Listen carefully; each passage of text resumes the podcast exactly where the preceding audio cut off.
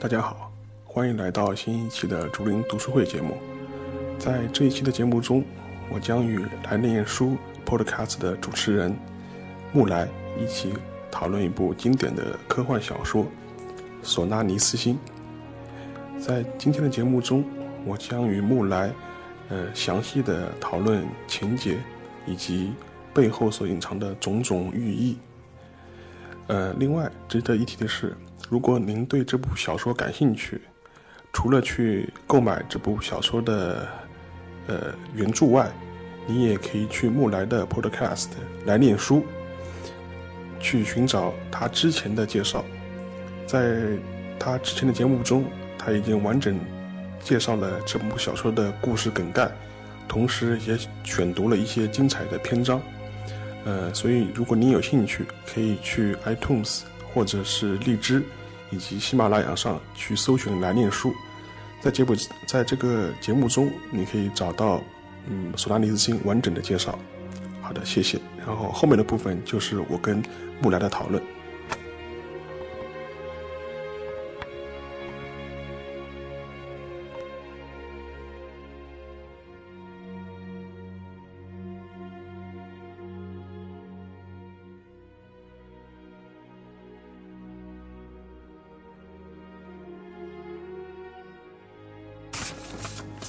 上期我和 BD Panda 已经介绍到了这个小说的这个十四章小说的第十三章了。第十四章这个小说的大结局，我们在接触它之前，先可以就我们之前所讲到的那么样的那么多的复杂的诡异的情况，做一些小小的讨论，或者说我要说那个特别危险的词了，叫沟通。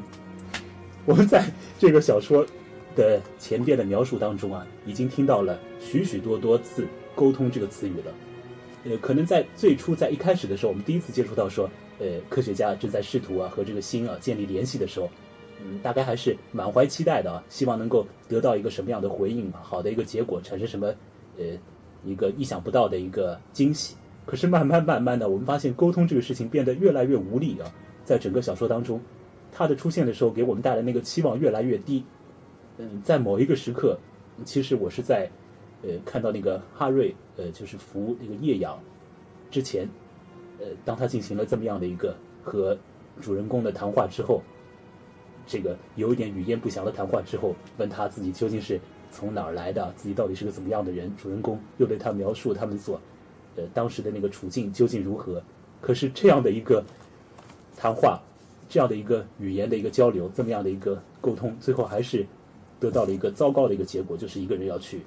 或者说一个像人一样的这个存在，他要去消灭掉自己。所以在那个时候，沟通是一个已经变成了一个有一点，甚至于是有一点负面性的一个词语了。但是呃我我们居然还在要和 B B Panda 进行这样的一个沟通，对对对，好，我们想这样子啊，我们先从那个作者本人的一些情况来开始说起吧，对，好不好？因为呃，在上期节目当中，B B Panda 所读的那个版本的书和我所读的版本是不一样的，呃，这个还是需要和大家来重申一下。我所读的呢是由花城出版社出版的，是在今年出版的赵刚翻译的版本，它是从波兰语直接翻译过来的。然后 B Panda 你读的是应该是从德语翻译过来的。对的，我读的这个版本是两千零五年商务印书馆出版的，然后它的翻译作者，它的译者叫陈春文，嗯呃，是一位兰州大学的哲学系的一位教授，嗯然后他的译本是从德文版译过来的，嗯然后讲到沟通的话，就是我们不妨就拿《索纳里斯星》这个翻译版本入手。嗯呃，因为据我所知，呃，《索纳里斯星》的中文版本一共有三个。嗯呃，最早的一个版本是四川科技出版社两千零三年出版的。嗯呃，这个版本呃是一部合集，《索纳里斯星》和另外一本比较经典的科幻小说《K 星来客》是合集出版的。嗯，然后这个 K 辛莱克是一个谁写的？呃，不是莱姆，但是也因为他拍过电影，然后斯派西他演过呃一部同名的电影，所以就变变得比较有名。嗯呃，其实这两本小说的语言风格和主旨上面，呃，差异比较大。K 星莱克，你可以说是预示着沟通的可能性，而索拉里斯星预示着沟通的不可能性。哦，这么说把它们放在一起还是蛮有意味的。对对对，所以说，但是那个版本的呃译本，呃，据我所知是从英译本直接翻译过来的。嗯。然后，两千零五年商务的版本是德文本译过来的。嗯。然后，我们现在看到这个最新的版本是波兰文译过来的。嗯。在对比这些版本过程中，你就会发现一些很微妙的一些，嗯，微妙的地方吧。呃，首先，呃，最早那个版本的英译本本身，呃，就英译本本身可能存在的一些问题。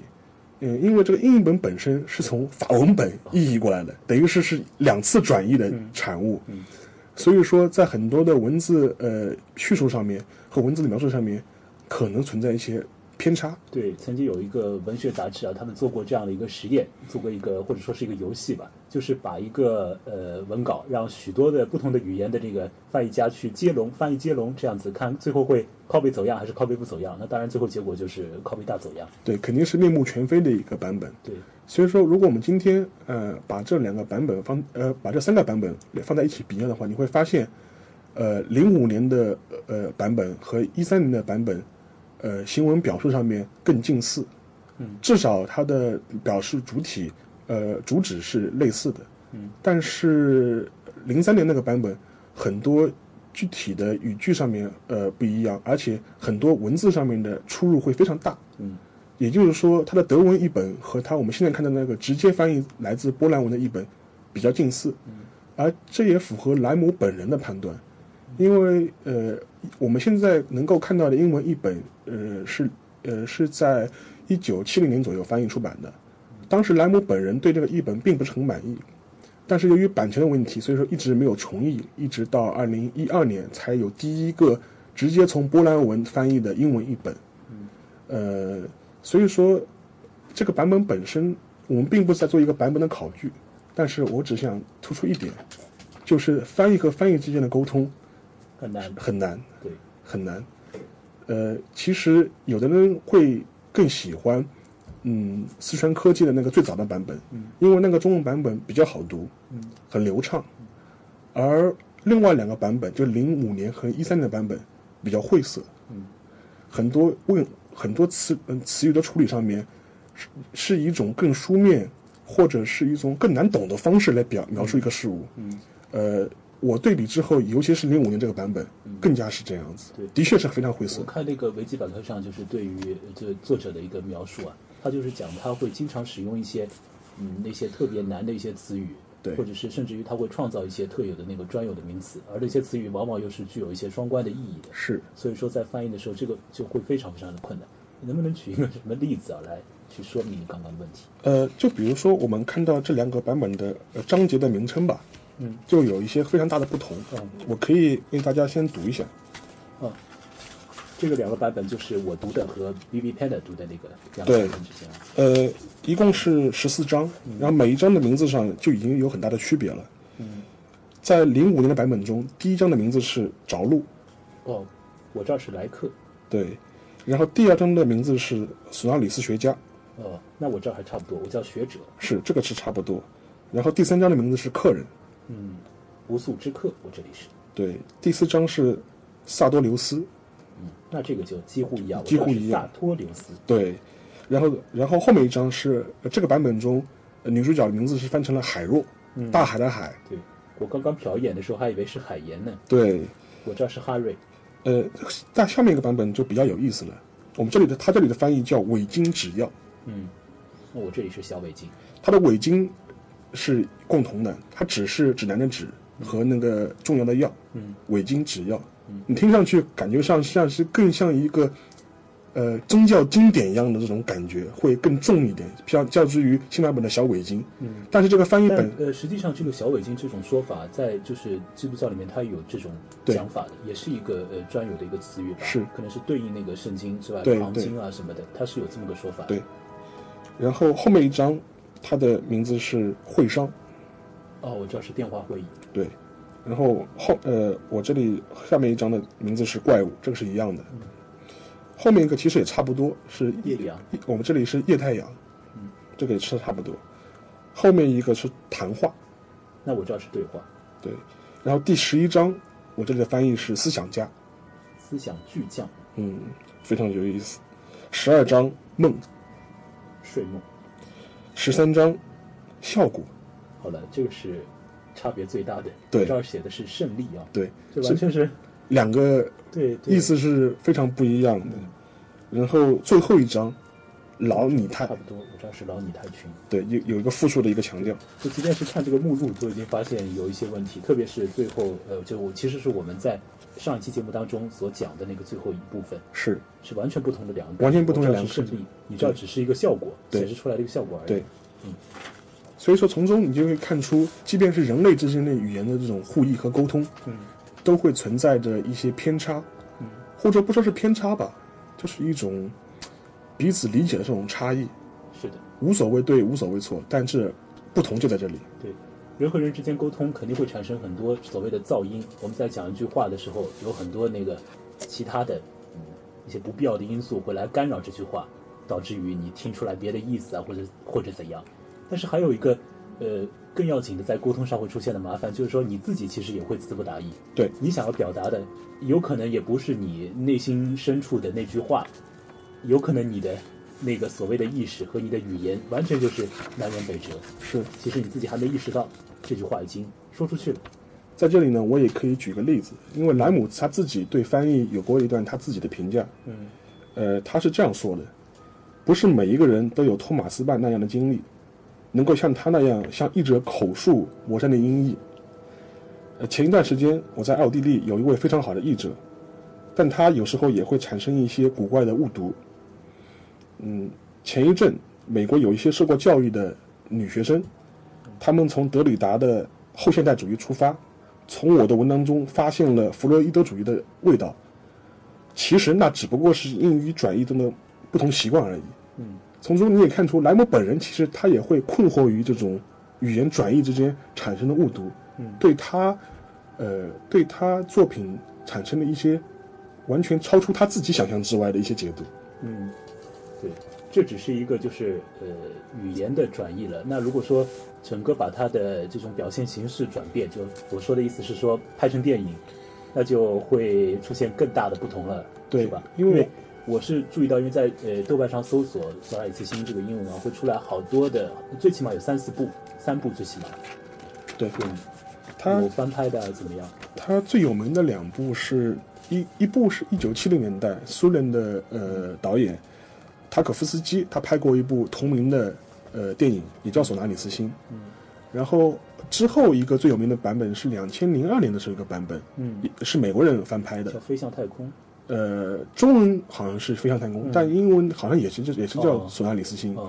然后它的我我先打断一下、嗯就是我们在前面所用到的音乐，包括这一期里面的音乐，就是从那个你说的刚刚那个二零零二年的美国版本里面的电影的对原声带。对，然后在那个版本中，呃，男男主角非常有名啊，是乔治克鲁尼，哦是非常有名的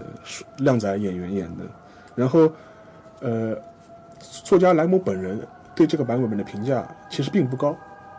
因为他认为这个版本把他的小说拍成了一部外太空的爱情故事。嗯，我看那个就电影的海报，我没看过那个电影，嗯但是看那个豆瓣上的一些海报，就是一个 爱情的场面。对，然后莱姆曾经在一次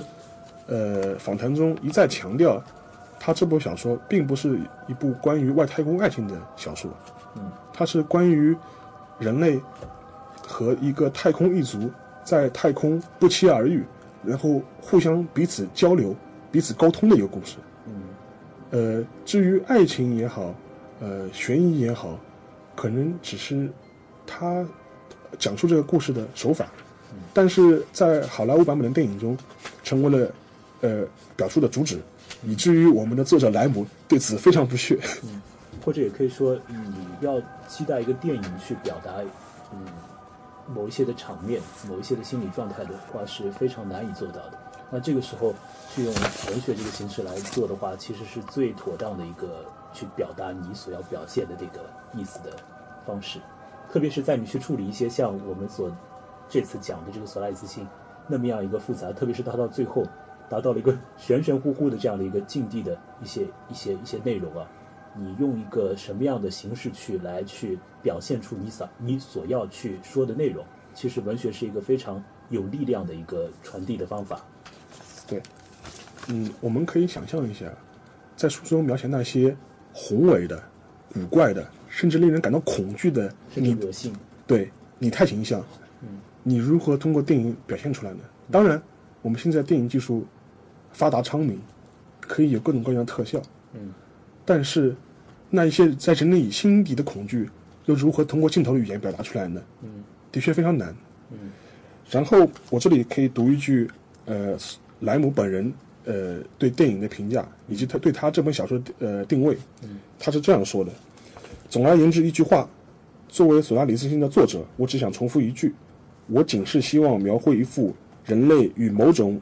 已确已存在的异族相遇时的情景。这个情景可能是宏大的，但绝对不应该被改到某种人类的普通概念中去。这本书叫《索拉里斯星》，而不是叫《外太空爱情故事》。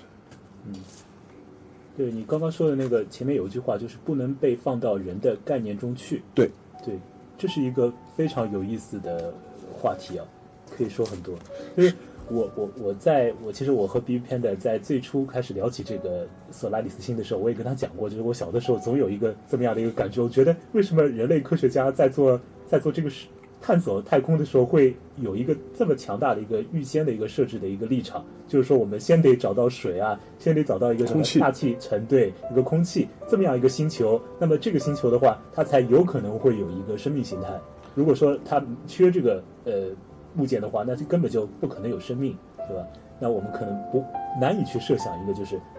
和我们的这样的一个生命状态不一样的一个存在物，是超乎我们想象的。实际上，在这本书中，呃，大家可以注意到，呃，男主男主人公卡尔文跟海瑞的，呃，这种纠缠的关系是一条线，但另一条线就是索纳里斯学本身。嗯什么是索纳里斯学？嗯，就是人类是怎么样揣度这颗诡异而不可捉摸的星球。嗯人类总希望把索纳里斯星的种种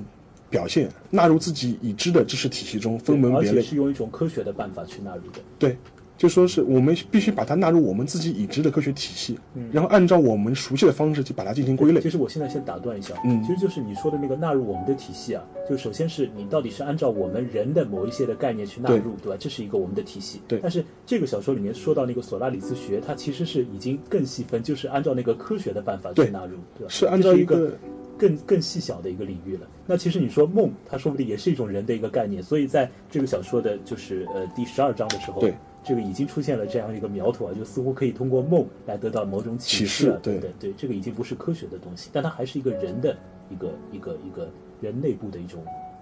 概念。而且实际上，呃，我想提醒大家一点，呃，作者兰姆本人他虽然是一个呃享有极高声誉的科幻作家，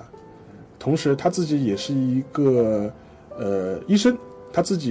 拥有那个医学的那个从业执照，嗯然后他同时自己甚至还接触过控制论方面的一些呃学习，嗯可以说是一个呃生物或者理工背景非常重的一个人，但是他始终对科技、对科学、对对技术进步保有深深的怀疑，呃，以至于他在一九八七年之后就已经放弃了科幻小说的写作，对，只写一些评论类的散文，对我看到那个维基百科上写的是，他说他写一些什么悬悬思类的文本，是，呃，所以说从中你也可以看出他自己作者本人对科学是怎么一个态度。嗯，呃，在这里呢，我也可以读一段，就说是莱姆本人的他的一个呃访谈中的一段话。嗯，呃，记者这样问，他说：“难道您您就一点不喜欢科学进步吗？原因是什么？”他是这样回答的。我确实不喜欢人们越来越多的使用科技、金融的成就来满足自己为主的需求。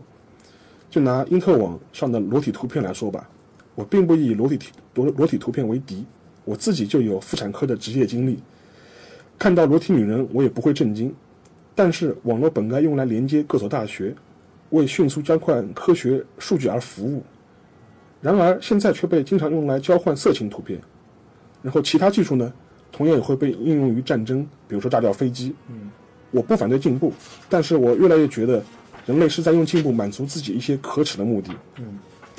从这段话中，你可以看出他是怎么样面对这样一个现代社会的一个越日新月异的一个科技发展，对。这就非常值得我们讨论，也非常，呃，非常吊诡。一个科幻作家，欧姆描绘了人类数个世纪以后奔向外太空的场景会是怎么样的。但是他他他在这里却告诫我们说，科技进步可能是一个会带来非常负面的影响。这就是非常有趣的一点。对，对，这个可能是就是文类归类上的一个问题了。我们不得不把它放到一个科幻小说的这个定位上去，对对，你在一个书店里的话，那你只能把它归到科幻小说，对吧？是这样一个问题。那其实你刚刚讲到的那些，他对于科学的呃这些怀疑啊，或者这些批评，在这个小说本身当中，也是对不断的会闪现这些呃内容，特别是在第十一章，就是我这里叫思想巨匠，你那里叫思想家的那一章当中，呃，他回顾了索拉里斯星学说整个的发展的过程。就是说，一开始的时候，人们发现这个星被两个星球控制，啊，被两个对恒星控制，但是它还是能够维持稳定，产生一个好奇啊。对那个时候就它慢慢进入一个黄金年代，就是有大批科学家怀抱这个非常强的那种科学的抱负啊，要去一探究竟啊，呃，奔赴那个星球去研究啊等等。这个时候是一个黄金期，可是那个黄金期过后啊，慢慢就进入了一个衰退期啊。特别是当人们发现很多问题无解之后啊，那那个时候这个科学本身怎么发展？那有的人就去钻研一些功利上的一些事情了啊。事情对那到后面可能它又会会和呃某一些什么经济啊、呃钱呐、之间发生一些联系了。其实，在这个小说本身当中，他也对这这个问题有琢磨不少，对吧？是，嗯，呃，但其实的话，呃，科在科技问题的背后，其实又有一个更深层次的一个，甚至类似于哲学的讨论，嗯就是人类本身在面对一个未知的东西的时候，呃，是要否不要用科学的办法？对，或者是只用所谓科学的办法来面对，对，尤其是在面对索拉里斯星这样一个东西的时候，人类发现它掌握的科学跟工具全然无效。嗯，索拉里斯星似乎就像一个海绵体一样，对你来的对外界的任何刺激，只是默默的忍受。对它既不反击你，它也它也不做出任何积极的呃回应。应该说是在漫长的索拉里斯星探索的历史时期当中，没有做出什么积极的回应。可是慢慢的，他就派了一些人来了，对，人形物。人形物来了，因为因为实际上这就是我们可以见到下面一个比较有意思的话题，因为我们前面讲过了沟通的不可能性，或者是沟通的偏差性，但是人人类在孜孜以求的研究索拿里斯星一百多年之后，突然某一天，这个星星对你产生了好奇心，嗯，以至于它会有一些呃人形的东西出现在太空站上，对你刚刚说的那个好奇心啊，其实如果我们只是我们这样说的话，还呃难以去找到一个确凿的一个证据，啊，确凿的证据。就是这个小说当中还没没有没有去说这个星球本身对人好奇，但是我刚刚在节目之前呢，就是你提到有一个访谈里面，就作者本人他是说他对希望这个星球还是有一个对人的好奇。呃，莱姆他他自己的那个那个评论中是这么写到的：人类在超过三个世纪以后，呃，研究三个世纪之后是吧？对，然后一直不断的研究索拉里斯星球，以及包括它表面的神秘海洋。而这时，星球突然对人类产生了好奇，由此引发了种种的后果。这就是这本小说中我所希望表达的东西。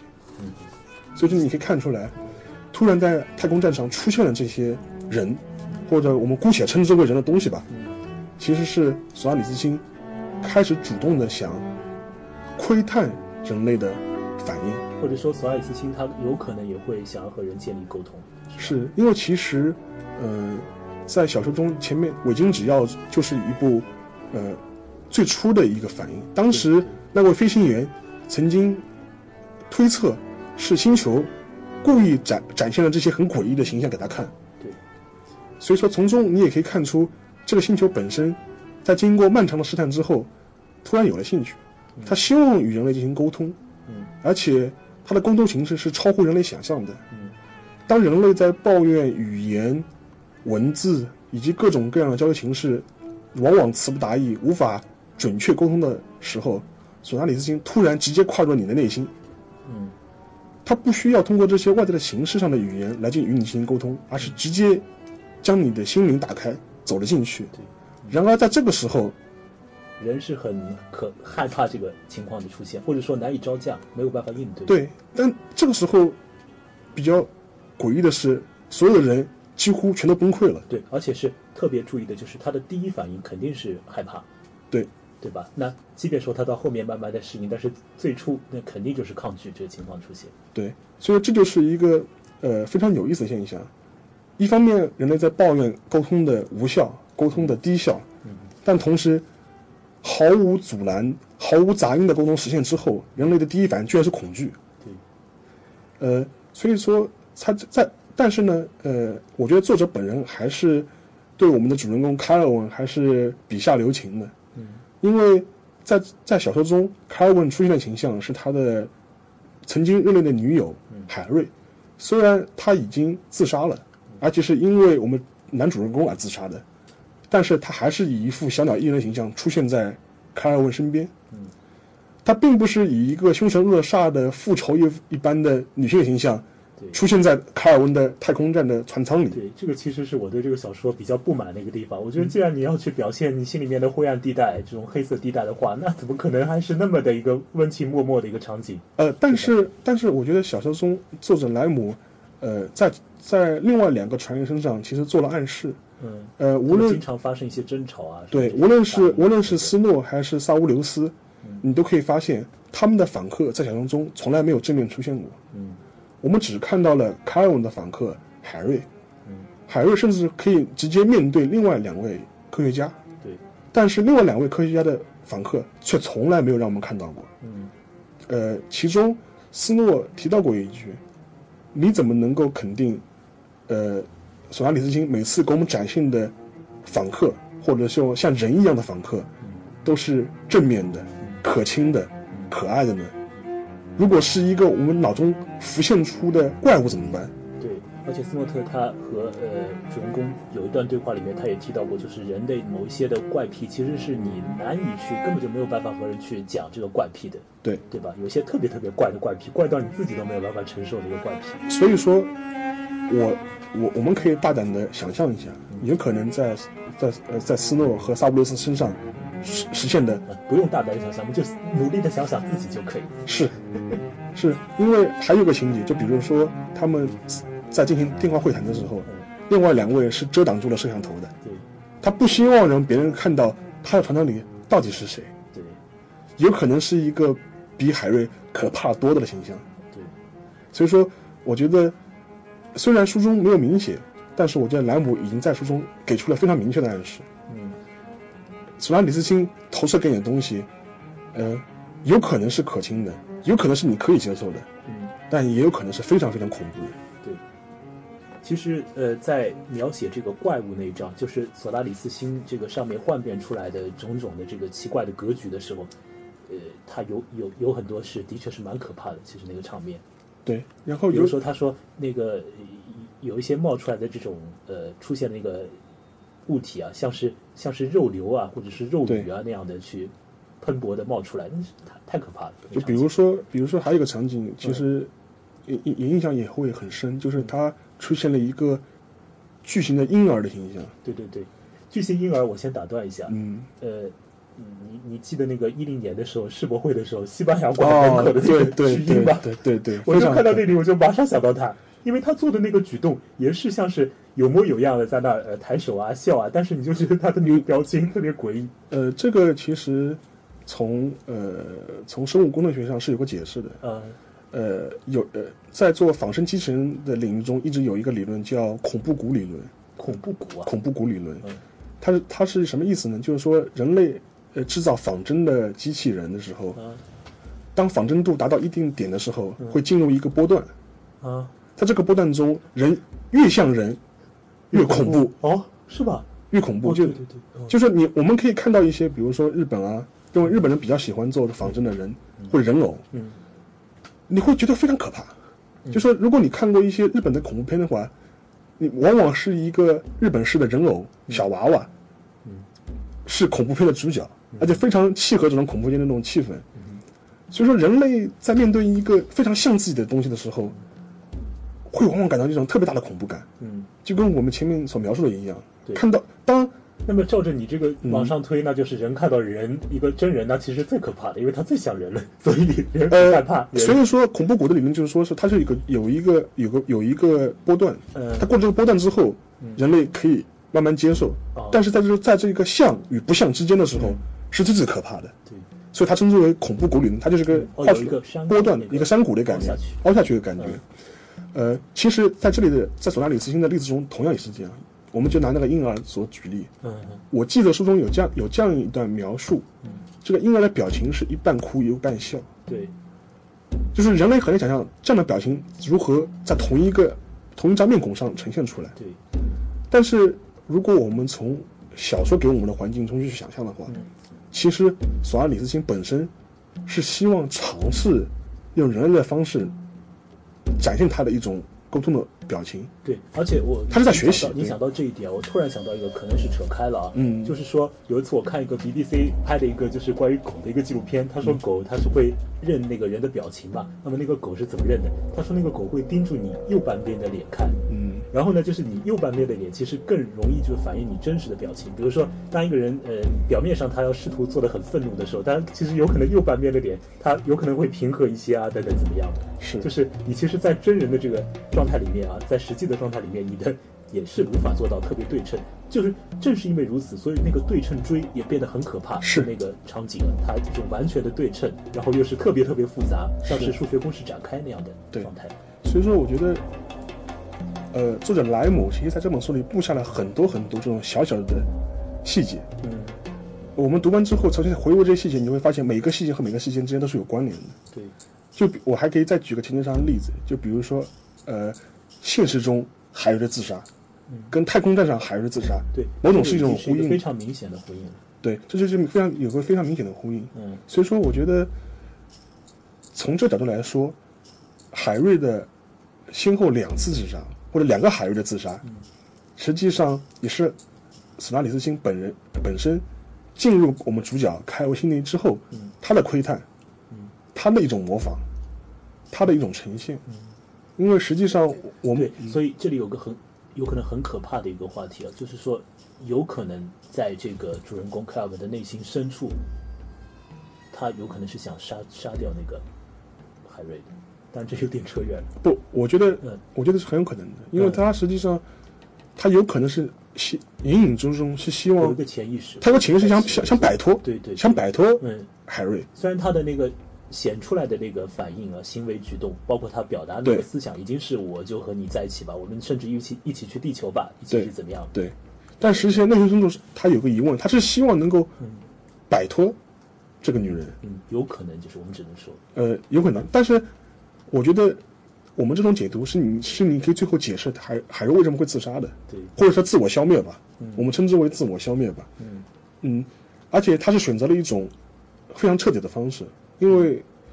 太空站上那个海自杀都不行，什么割割手腕啊，什么这都对他喝都喝没用液液氮氧啊都没对都没用，他必须用湮灭机的方式嗯来进行一种消灭。嗯而且我们可以注意到一点，呃，在在海瑞选择湮灭呃湮灭机消灭自己之后，嗯再也没有新的海瑞出现。嗯，对，那你就把我们最后那个结尾都透露了吧，最后就没有海瑞，对吧？是是 但是结尾比这个更复杂，呃对我们等会儿再说。因为因为其实，在第一次我们的主人公卡尔文把海瑞诱骗上了太空舱，发射出去之后，嗯呃，他的科学家同行们嗯一就马上告诫他，不用担心，很快还会会再来还会再来。对，但是在这一次之后，海瑞没有再来。嗯其实，他从这个意义上来说，或许也是男主角真最最最最真实内心的一种投射。对，嗯，对，我们讲了很多这个已经超乎于科幻之外的那些什么心理啊这些方面的东西啊。是，其实如果说我们就硬是要把它讲成是一个科幻小说的话，那它在科幻这个领域其实应该也是一个非呃产生一个很大的一个创造性的一个想象吧，就是说对他把整个星球都可以把它想象成是一个生命有体机物，一个生命体，整个一个星球是一个生命体，对吧？因为实际上，嗯，莱姆的、呃这部小说从科幻意义上来说，它突破了人以往人类对所谓外星生命或者外星人文明的一种想象。对，因为我们人类在考虑义务的时候，总是喜拿人作为参照物。嗯我们寻找外太空的生命的时候，会说：“哎呀，海洋里面会不会诞生生命？因为我们是从海洋里诞生的，会不会有空气？会不会有适合的温度？”但实际上面，有可能外星生命存在的形式跟我完全不是是在一个维度上面的。我们以自己的方式去揣度外物的时候，很可能只是反映出我们自身的渺小。对，那是必然反映出我们自身，就是难以突破。是对，那还有一个很很很有意思的情况，就是我们会依照我们的自身啊，去想想象我们的整个地球。对这就是有一个科学里面有一个盖亚理论说，还是一个假说，对，就叫叫做盖亚假说。是那个我们不妨可以详细的说说看，因为那个很有趣。是，那个盖亚就是希腊神话当中的一个神，就是大地女是神神，土地女神啊。对对，那这个盖亚假说，呃，据我所知，它是由一个呃一个气象学方面的一个人物提出来的。他的意思呢，就是讲整个的地球可能也就是一个一个生命体，对，然后我们的这些人啊也好，或者牛啊羊啊也好，甚至那些花花草草也好，就是它的一些组成的部件，某一些的细胞细或者胞某一些的器官。对那么它之所以会提这么样一个呃让我们感到很震惊的这样一个假说出来呢，是因为他想到了一点啊，就是讲，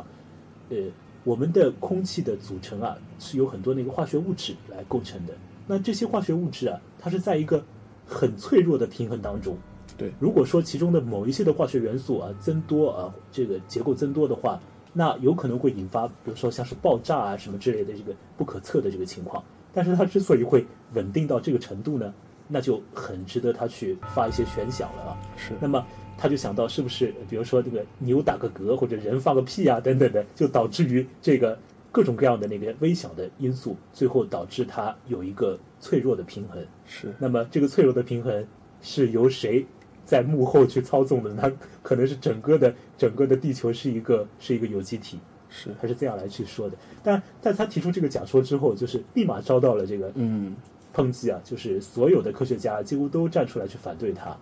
那么他最后也是很有趣的啊，我看那个资料上面写，就讲了他怎么样去证明自己这个假说是有价值的。他他用一个非常科学化的办法去证明，他做了一个叫做雏菊世界模型，呃，这么样的一个实验。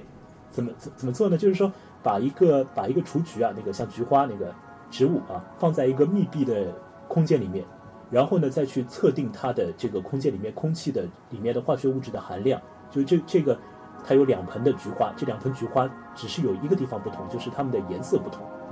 呃，其他它都尽量的控制让它们一样。然后最后发现，在两个密闭空间里面的这个产生的这个气体的里面的一些化学含量是有比较大的不同的，嗯，对吧？就是说足以去说明的差异的。所以那个时候就科学界好像认为这个假说，呃，还是有值得被去注意的这个理由。对，所以他得用一个科学的办法去证明他这个好像和科学很不搭界的一个说明，一个一个一个一个说法。呃，因为实际上，其实人类在观测未知物的时候，呃，总是很惯性的会寻找一些自己以往的知识，所以说我们在认识呃外太空、认识外星球的时候，也是会这样做的。但是在书中其实也有表现，为什么伪金指药或者是小伪金嗯被认为是伪科学呢？就是因为它偏离了我们正统科学的定义范畴，嗯因为这种概念本身颠覆掉了我们之前以往对生命的一切认知。，嗯对，然后在书中其实有一个细节，因为当时人们有观测到大洋曾经分开，大洋内部实际上是有很多孔洞的，孔洞相连。嗯我们甚至可以想象，这个星球不仅是表面被大洋所覆盖，嗯它的内部对整个内部都是充满这种胶状的大洋似的物质，嗯它是跟这个星球融为一体的。你也如此，你也可以解释为什么这个大这个星球可以在两个太阳之间寻找出一个完美的平衡，以至于它的让它的轨道能够能够平稳的运行嗯上百万年，而且而且一次一次，呃呃，一次一次颠覆了呃我们我们人类天文学家对它的观测，因为在小说最初也描述过的，也描述过，我们人类天文学家一致认为，这个星球的轨道肯定是混乱的。对，这就是人之所以会对那个心感兴趣的最初的原因嘛，是所以是才会去研究它。是，所以说从这个角度来说，你就可以看出来，呃，人类的认知总是会碰到一个局限的，对，但是人类又很难自我从这个认知中摆脱出来。对，人认识事物的方式啊，在这个小说里面有很呃很多体现，比如说他去想要去了解那个哈瑞究竟是什么，然后主人公去怎么做呢？他做个实验吧，是对吧？我们抽他的血，血然后去对放大、放大、再放大，对看看最后底下有什么东西啊？结果发现什么都没有。对，其实这个就让我想到，我前前一段时间上周正好在看一个书，里面就讲到说，呃，我们所做的这个科学的尝试是一个什么样的一个工作呢？就是把能够分解的东西尽量把它分分解掉，掉对把所有可以分解的分解，不能分解的也尽量分解，最后对就分解了什么都不是，就最好了。对，所以说，这个当中会产生一个所谓的叫做熵增呢、呃，对，对你你应该知道对吧？对熵增这个过程，所以说，就比如说我们的科，我们的物理学家一直想分解呃物质物质的最小细胞，嗯呃最小的构成，嗯呃先是原子，原子后面又又被分裂出夸克，嗯就一要一层层地往下抽丝剥茧的，又一一就一步步往上做，一一步步往下推演，嗯希望能达到一个最最最原初的点但是一步步往下作呢，那 也作不死。啊、对，然后。呃，但是呢，我这里可以说一句题外话。我们作者莱姆，嗯他曾经写过另外一本书，嗯名字叫《完美的虚空》。嗯他这本书是一本虚拟书评，嗯他就是我们莱姆玩了一个非常好玩的把戏嗯，他虚构了很多书嗯，然后为这些虚构的书写了煞有介事的书评，嗯然后呃，从其中有一本书的名字就叫呃《完美的虚空》，然后这本书中文有出版，呃这个这整个集子中文有有有翻译出版，也是商务出的，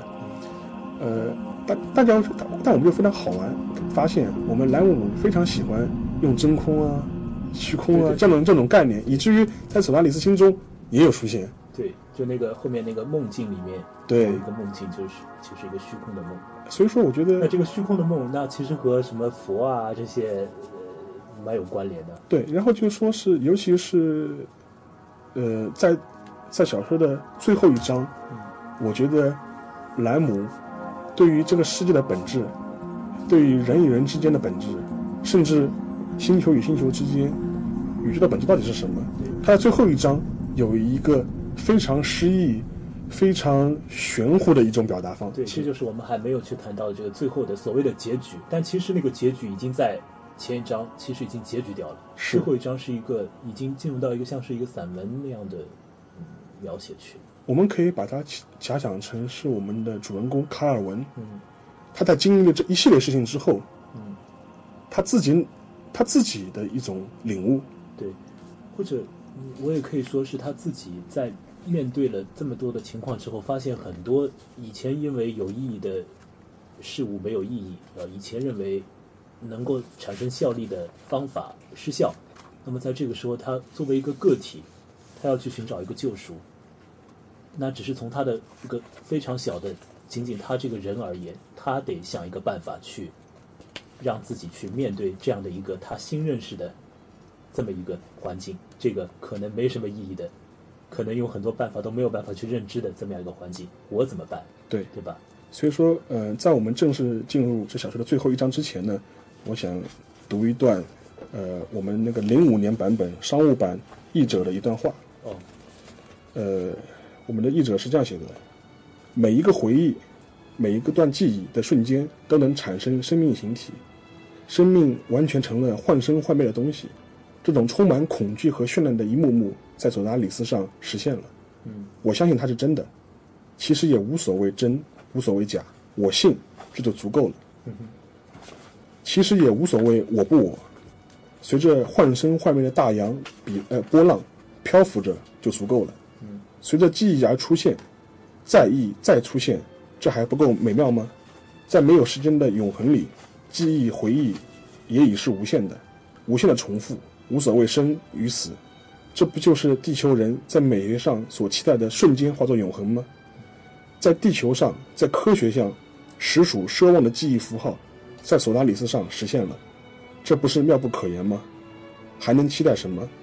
卡尔文在索达里斯的大洋的惠顾下，在无时间的永恒中实现了他与海瑞若即若离的中性拥有。这不是超出一切情爱、性爱、爱情和友情的神性之诗吗？地球人可曾敢奢望过？对。所以说，无论怎么样，无论我们说呃东西是无意义的，这个方法是失效的，但是对于这个个体而言，当他经历到这些之后，对于他本人，那一定是有意义的、有价值的一个过程、一个经历。在我们现在要去说这个最后的部分啊，就是第十四章。这个我这里的呃题目叫“老拟态群”。这个拟态群就是在怪物那一章当中他已经介绍过的，这么样一个可以模拟很多呃我们地球上的事物的一个呃索拉里斯海洋幻变出来的一个格局。那么在这一章当中呢，其实有一个部分啊是主人公去向这个应该是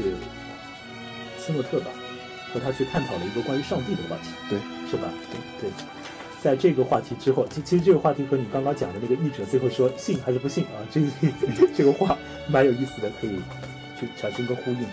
那么他们探讨了一些有关于神的这样的一个存在不存在，或者说到底存在一个怎么样的神的一个话题。其实这个还可以插一句，就是呃，作者本人他声称自己是一个不可知论者。对，他原先他说我是一个无神论，但是他他到后边啊，他到他的晚年的时候，他就说我是一个不可知论者。对对，嗯，那么他在很早的时候就已经说，嗯，他是不信这个上帝的，因为他认为整个的世界是用那么多的痛苦凑合出来的一个世界，那怎么可能有一个这么样的神灵去全知全善对全能的神呢？对对对对，所以这个神到底是个什么样的神？如果说神存在的话，它是一个怎样的神？那么在这个呃第十四章里面，他们有了这样的一个谈话。对，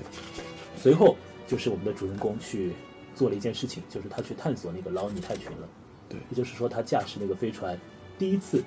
离开了那个密闭空间，那个太空空间站，然后去飞到了索拉里斯星的这个海洋的上面。那么到了最后的最后，他做了一件，嗯，也许蛮危险的一件事情，对吧？对，他走向了海洋，对，他走向了这一片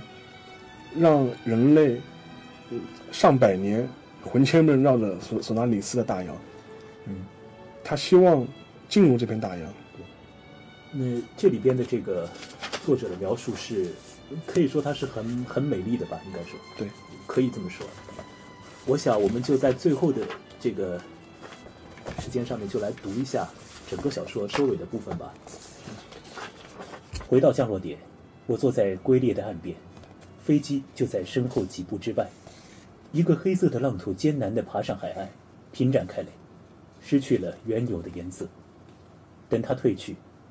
岸边有粘稠的分泌物形成的丝线，拉扯不断。我向前挪了挪，在下一个浪打过来时伸出手去。这时，大约一个世纪前人们首次发现的奇异现象立刻如约而至。海浪犹豫了一下，略一退缩，又涌上来，围住我的手，但并不触及。这是在手周围形成一个气罩。与此同时，液态的海水转眼间具有了肌肉的柔韧，形成了一个空腔，把我的手围在其中。我慢慢抬起手，海浪随之上升，形成一根细柱，在我的手掌周围，半透明的墨绿色包囊闪闪发光。我站起身，好把手抬得更高些，那胶状物质也跟着伸长，就像风中颤抖的琴弦。但并不断开。脚下的海浪已经完全铺展开，像一个奇异的生物，涌到岸边，围绕在我脚边，也不直接接触我的脚，耐心地等待着这实验的终结。那场，那场面看起来，就像是海中长出的一只巨大花朵，花萼包裹着我的手指。虽不直接接触，却完全复制了手指的形状。我向后退去，那些花茎颤抖起来，似乎不愿回到海中。它摇摇晃晃，不知所措，直到海浪涌起，重新把它拖入自己的怀抱。我又连做了几次这种游戏，直到啊最后浪涌上来，却悄然退去，似乎厌倦了我的把戏。就像一百年前的人们发现这现象时一模一样。我知道，要重新激起他的好奇，需要再等几个小时。我重新坐回刚才的位置，但似乎被这个早已熟悉的现象弄得心烦意乱。以前书本上的知识与自己亲身的体验，毕竟不是一回事。在那生命体结，这这是蕾还是蕊啊？花嗯花蕾花蕾，好嘞，在那生命体结蕾、生长、扩散的一系列动作中，无论是单一动作还是整个过程，都流露出一种胆怯的天真。当他尝试快速而透彻地了解、认识一个新事物时，他总是半途退却，似乎有某种神秘法则给他划定了界限。那生命体是如此机敏而好奇，而大海则浩渺无边，远及天涯。二者形成了难以言说的强烈反差。我从未如此真切地感受到它宏大的存在，它强烈而绝对的静默，经以平缓的海浪透出生命的气息。我凝望大海，渐渐沉入难以达到的无序之境，在不断增强的迷惘之中，我与那液态的、没有双目的大海融为一体，无需任何努力，无需任何语言，也无需任何思想。我已经原谅了他的一切。最近一周，我表现得非常理智，斯诺特疑虑的目光终于不再盯住我不放。然而，在外表的平静之下，我却清楚地知道，自己在期待着什么。期待什么呢？是他的归来吗？怎么可能呢？我们都知道，自己是物质的生命，必然服从生物学和物理学的法则。我们将全部情感汇聚在一起，也无力抗拒这些法则，顶多只能愤恨不平而已。千百年来，恋人和诗人们相信爱情的美丽能够超越死亡，实现永恒。但实际上，生命也有涯，而爱也无涯，只是句无用却并不可笑的美丽的谎言。然而，作为一只丈量时光流逝的钟表，不断被打碎，然后被重新装起。从工匠装入机芯，钟表开始转动的一刻起，绝望与爱情就随之摆动不息。我们知道自己在重复相同的痛苦，只是越来越深。但可知，无数次的重复也让痛苦变得可笑。重复人类生命吗？好吧，但如何重复？像醉汉不断往留声机里投入新的铜板，放出的却总是旧的歌谣吗？我从未有片刻相信，这吞噬了数百条生命的液态巨物，这人类穷十，这人类穷数十年之力，渴望建立起，渴望建立些许联络而不能的巨物，这是我如宇宙纤尘的巨物，会为两个人的悲剧而感动。但他的行动却有着某种目标，尽管对此我还不十分确定。离开意味着放弃那尽管微茫却依然存在的机会。未来怎样，谁能说清？那么留下，与那些我们共同接触过的一切，呃，与那些我们共同触摸过的一切物品相伴，呼吸他曾呼吸过的空气，以什么名义？希望他归来吗？我已没有希望。但内心还燃烧着一丝期待。这是他留给我的最后一样东西。前面等待我的是什么？满足、讽刺和磨难吗？不得而知。我只是深信，残酷的奇迹还会不断上演。